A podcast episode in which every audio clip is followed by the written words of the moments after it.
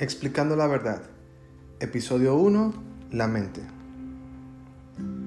La mente es algo que es parte de nosotros y que opera con y sin nuestra voluntad. Constantemente tiene un flujo de pensamientos cuyo origen desconocemos. Posee pensamientos de tipo visuales, sonoros, tiene canciones sonando de fondo, tiene una voz que comenta, juzga y habla en nuestro idioma natal principalmente. La mente es donde se acumulan nuestras experiencias adquiridas a través de los sentidos. Todo el mundo exterior experimentado desde niños hasta la actualidad se va guardando en forma de memorias. Estas experiencias van moldeando nuestra personalidad y va creando a lo que se le llama el ego. El ego es el conjunto de todos los condicionamientos que adquirimos desde la niñez hasta la actualidad es esa parte de nosotros que guarda la identificación con cierta cultura, con ciertos gustos, con ciertas creencias, con ciertos patrones de conducta, con un género, con una raza, etcétera, etcétera, etcétera. La mente tiene la capacidad de razonar, deducir, comparar, visualizar cosas existentes y no existentes, puede ordenar, calcular, etcétera. La mente es en general una gran herramienta para cada uno de nosotros, pero solo hay un problema, y es que la mayor causante del sufrimiento humano es ella misma, la mente. El constante fluir de pensamientos es producto de que nos identificamos con la mente. Firmemente creemos que ella, la mente y nosotros somos lo mismo. Esta identificación subconsciente hace que la mente se nutra de nuestra energía y de nuestra atención y tenga un constante flujo de pensamientos. Este constante flujo de pensamientos filtra nuestra percepción de la realidad.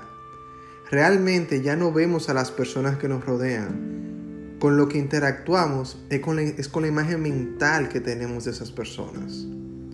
Ya no vemos al árbol o a la flor o al cielo la percepción de tales cosas son filtradas por conceptos mentales preconcebidos que tenemos de ellas. Para poder captar la realidad tal como es, es necesario que los pensamientos estén silentes. La identificación con la mente hace que el flujo de pensamientos sea constante. Como es una excelente máquina de manejar información, esta se va al pasado usando nuestras memorias de nuestras experiencias y lleva tu atención a ello. De lo contrario, se imagina cosas que no están pasando en el momento presente, llevando tu atención a eso que imagina y por último también utiliza tu poder de imaginar para irse al futuro y visualizar cosas que no han ocurrido aún.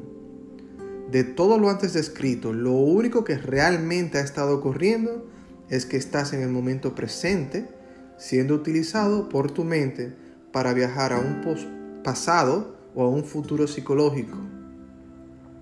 Cuando los pensamientos se enfocan en memorias con una connotación negativa, a menor escala pueden causar melancolía y a mayor escala pueden causar depresión. Cuando los pensamientos se enfocan en imaginar un futuro incierto o negativo, esto en menor escala puede causar ansiedad y en mayor escala puede causar ataques de ansiedad o de pánico. La mente y sus pensamientos son los responsables del miedo.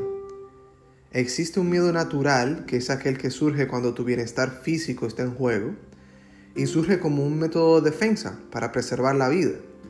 Pero existe otro que es causado por la mente y por tus pensamientos. Por ende, podemos decir que tras pensamientos específicos surgen miedos psicológicos los cuales afectan tu cuerpo, el cual simplemente está en el presente, pero es afectado por lo que está ocurriendo en la mente. Actualmente existen muchas teorías sobre cuál parte del cuerpo físico contiene la mente, pero ninguna con total certeza. Algo sí sabemos y es que la mente y el cuerpo están interconectados. Lo que afecta al uno afecta al otro. Tras comprender lo anterior podemos ver la función de la mente la importancia de los pensamientos y cómo estos son los causantes del sufrimiento humano.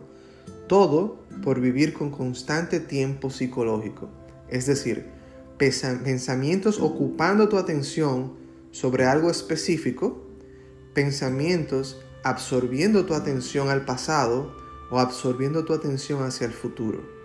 Entonces, cuando tu atención está en el presente, experimentas un cambio en tu conciencia.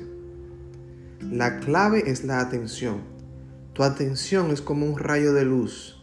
Podría decirse que es como tu conciencia misma, la cual se cree que es la mente, pero realmente no lo es. Dirige tu atención al presente, pues es lo único que existe y siempre existirá y siempre ha existido. Lo único que ha existido es el momento presente y así lograrás el fin del sufrimiento.